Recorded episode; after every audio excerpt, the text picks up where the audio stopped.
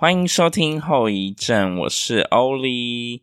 OK，大家大家早。今天这一集主题其实我一直在想要不要聊，最后决定还是聊一下好了。毕竟我觉得这是一个蛮呃，现今社会大家普遍会有的迹象，或者是还蛮值得深入了解的一个话题，就是低潮啊，或者是情绪来了怎么办？那我这边讲的情绪也不是有负面的意思，就是。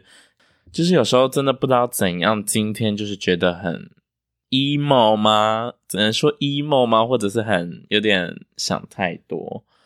我今天想要来跟大家讲，就是如果遇到我比较低潮或者是比较 emo 的情况，我会怎么做调整，或者是怎么面对它？因为老实说，我其实是一个很容易 emo，emo 就是 emo emotional，好不好？我怕有人会听不懂，应该是不会吧。又或者，其实我可以说我自己是情绪很容易波动，就是很容易上上下下的啦。而且我觉得以前更严重，就是大概我高中时期吧，我快乐的时候就是很快乐，很快乐，快乐到最高点 max 的那一种。然后可能过一下子，或者过几个小时，我觉得整个 down 下来，然后整个情绪很像在坐云霄飞车，真的一直往上、往上、往上、往下。其实那时候有点不舒服，可是。嗯、因为高中其实没有什么好太多好担心的事情，或者是好烦恼的事情，也不会想那么多。高中不外乎就是跟朋友怎么样，朋友是谁谁谁在后面讨厌我，或者讲这种你知道很 easy 可以解决的事情。不过那时候的情绪是处在一个我觉得很不好的状态，就是我没有办法 control 我自己的情绪，也没有办法去理解我自己为什么会有这样的表达方式。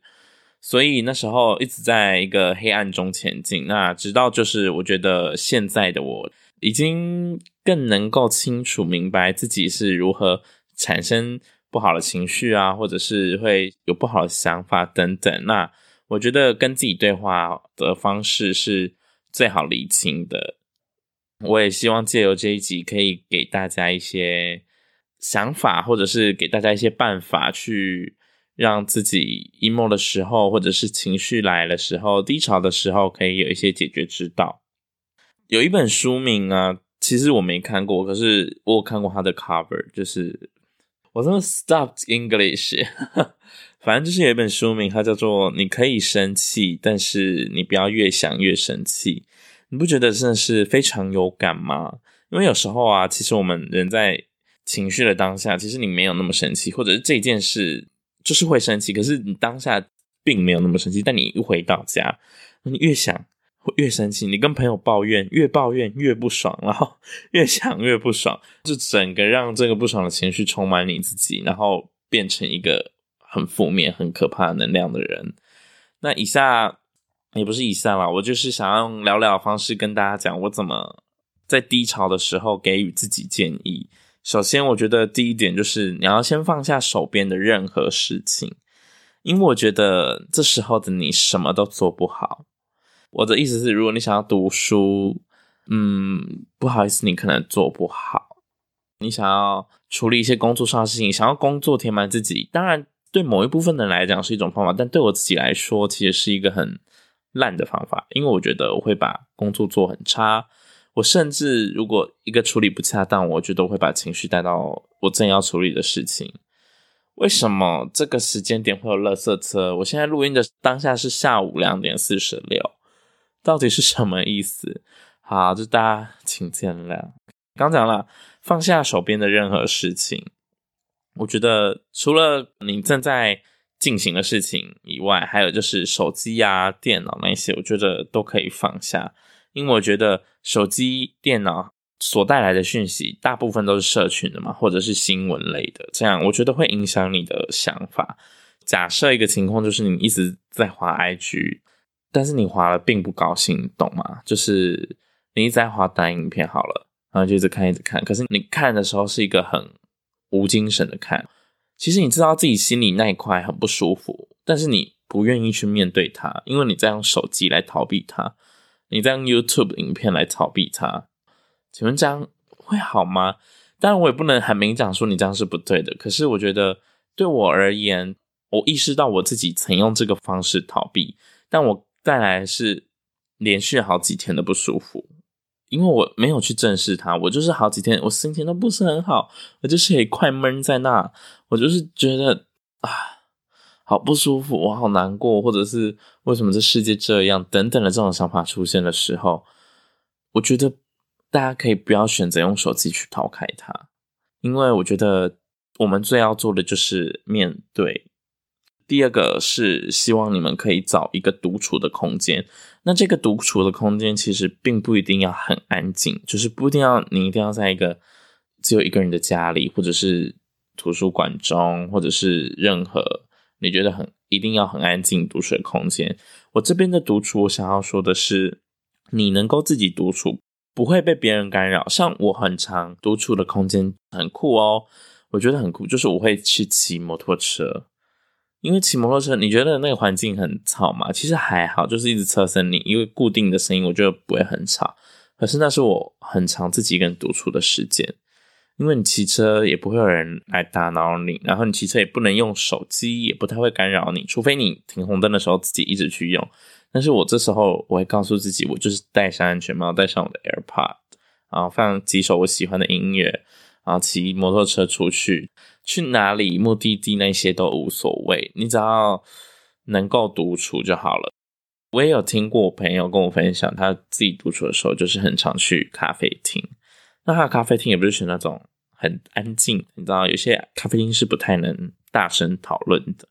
他会去那种星巴克，然后路易莎那种很多人聚集在那边，真的是在聊天的咖啡厅。但是他就是自己一个人点了一杯咖啡，然后坐着。那我觉得大家可以依照自己不同的习惯，因为每个人不一样，然后忍受的程度也不一样。你也许需要很安静，也许需要有一些声音，然后你才能够自己静下来好好想。独处唯一的重要性就是，你可以借由这个时间来跟自己进行一个不需要很深度，但是进行一个有意义的 conversation。通常我问自己的第一句话就是。你怎么了？你怎么了？你现在是累了吗？还是低潮？或者是你就是不知道怎样，然后情绪来了？通常第一个问题我都会打在这边，因为直击核心嘛。你就是在独处，你只有自己一个人，你不用担心别人要怎么想你，你不用担心别人怎么看你，因为这时候你就是跟你自己，只有你最了解你自己。你内心最黑暗、最卑微、最自卑、最可怕的那一面，其实都只有你自己知道。别人看到的都是外表的你。你要说亲近的朋友能够多了解你吗？是的，当然是比一般人还要了解你。可是真正这世界上最了解你自己的人，除了你以外，没有其他人。也只有你自己可以解救自己，可以相信自己。这是我。进行了那么多自我对话之后产生的结果，虽然听起来很像在狗屁，但是我就是因为我最近呢，太多朋友就是人生起起伏伏，然后都是在落落落落落，人生起起落落落落的时候的落，那我都是给予他们差不多的建议，因为毕竟我跟他是朋友，但我知道他的一些点嘛，所以我还是有加以修正。不过我今天列出来都是大家可以做的。第一个问题就是问你自己怎么了？你现在是真的累了吗？还是你真的就是情绪来了？再就是找出问题点。那要怎么找出问题点？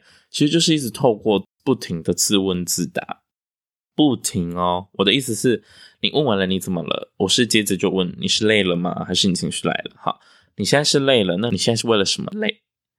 你懂吗？我不是累了之后就想要接结果，你累了接结果，其实。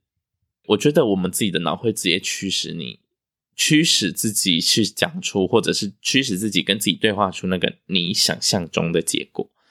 你累了吗？好吧，那你就去睡，或者是嗯，那没关系，明天就会好的。明天不会好，除非你找出问题在哪。假设你真的累了，那你是为了什么累？一，一定是有某一些问题嘛，最内心深处的你一定知道发生了什么事，只是不知道为什么会这样。我希望大家可以稍稍理性的搞清楚事情的是非对错，或许会帮助你们想比较多。好，假设我们今天是工作上的事情或友情上的，一定会有是非对错。这时候你自己其实最明了自己有没有做错。如果是对的，如果你这个人是对的，可是你明明是做了对的事情，为什么你还会有这个情绪？可能你可以去想，可能是你处理的方式不恰当，你态度很差，你事后回想，觉得自己不应该那时候讲那样的话，据理力争。即使我是对的，怎么可以这样对别人讲话，对不对？所以，就算你做的决定是对的，但你还是有一些不满意的地方。那这些不满意的地方，我就是希望你可以透过跟自己对话了，跟自己和解。假设好，可能是我今天态度真的太差了，那我可能即使是对的，我还是会跟对方，或者是跟我发生问题的那个人，跟他说一声不好意思。但这个不好意思，单纯是为了我自己的不好意思，不好意思，我在态度上的确有一些些的不恰当。那希望。你不要介意，或者是请你原谅我等等，就是简简单单的几句话，你让对方知道你有悔改，那你自己其实也可以让这个问题跟自己和解。假设这个问题是你是错的，那很明显嘛，你就是要去面对啊。你做错了之后要如何改正？这也是一直透过不断的跟自己聊天。无论你是对的或是错的，请你。好好的跟自己和解，好好的跟这个问题和解。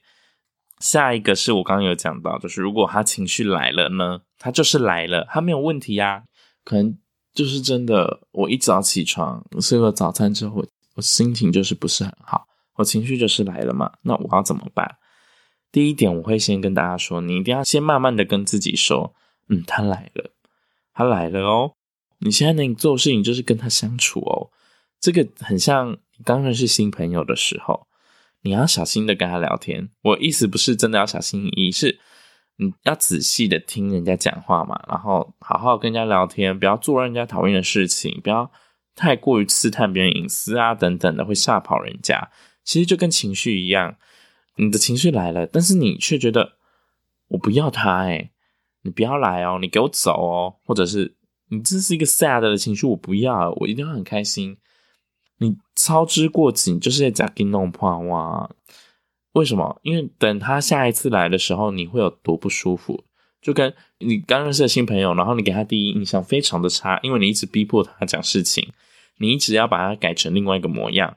结果他下一次见到你的时候，根本就不知道要讲什么，也想要逃避你，然后你们两个就觉得很不自在，就跟面对新的情绪是一样的。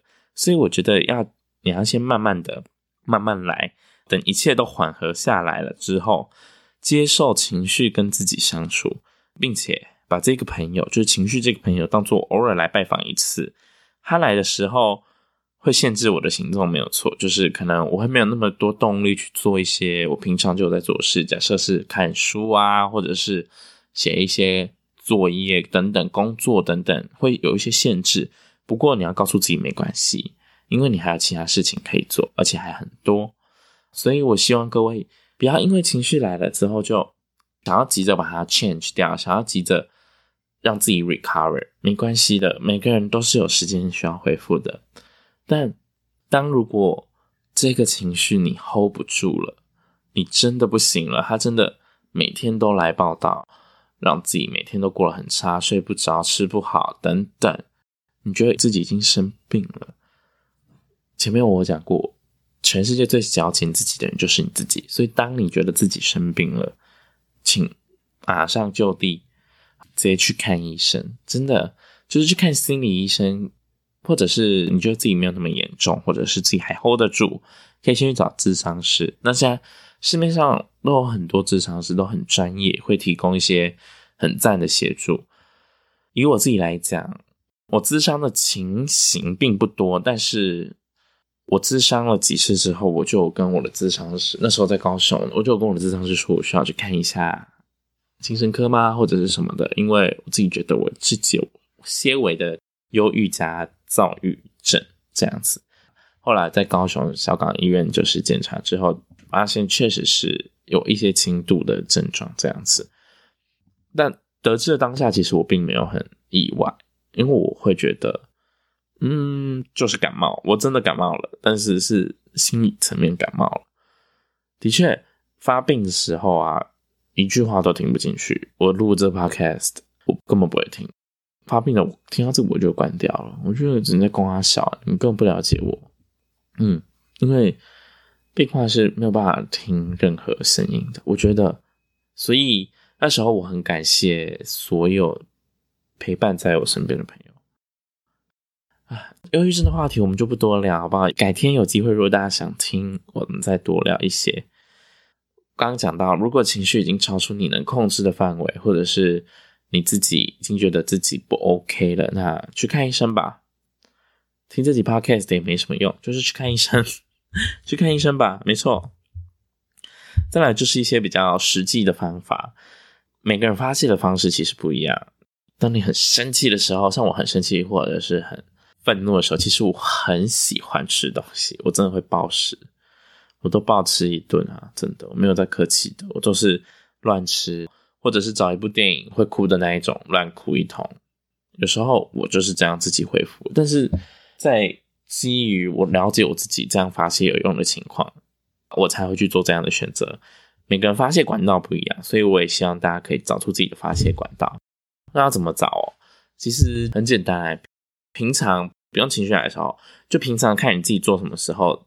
得到的快乐最大，或者是得到的成就感很大，或者是你无聊的时候去想到做的第一件事。其实我觉得很像反射神经，就是你情绪来，你做这件事情依然可以得到你情绪没来的时候获得的那个成就感跟喜悦。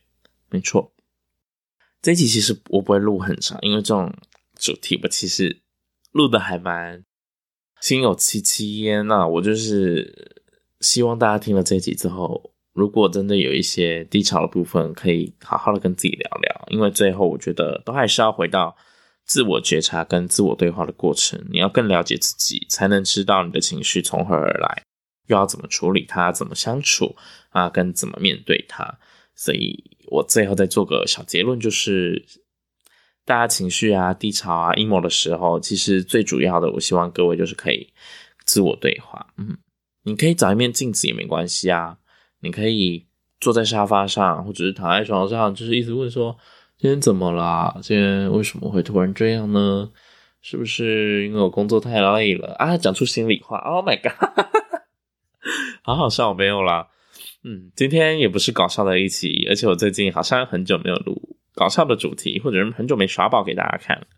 不过我觉得这集我还是有录的必要性，毕竟。我觉得也可以留下来让以后的我听，或者是以后没有办法处理情绪的时候，我回来听听这一集，或许可以找到一些解决办法。那如果还没有这么熟悉、这么理性的我，那就恭喜你们又发现了新的我喽！好啦，这集其实就到这边结束了，因为中间我不小心按到暂停吧，或者是他自己暂停了，我没发现，所以中间有一大段可能落掉了。如果在听的过程中，有一点点的觉得断层，或者是诶不搭嘎，那就麻烦各位见谅了。我其实今天在讲的都是同一个主题，这期我就录到这边啦。OK，拜拜，我们下周三。我还没做结尾。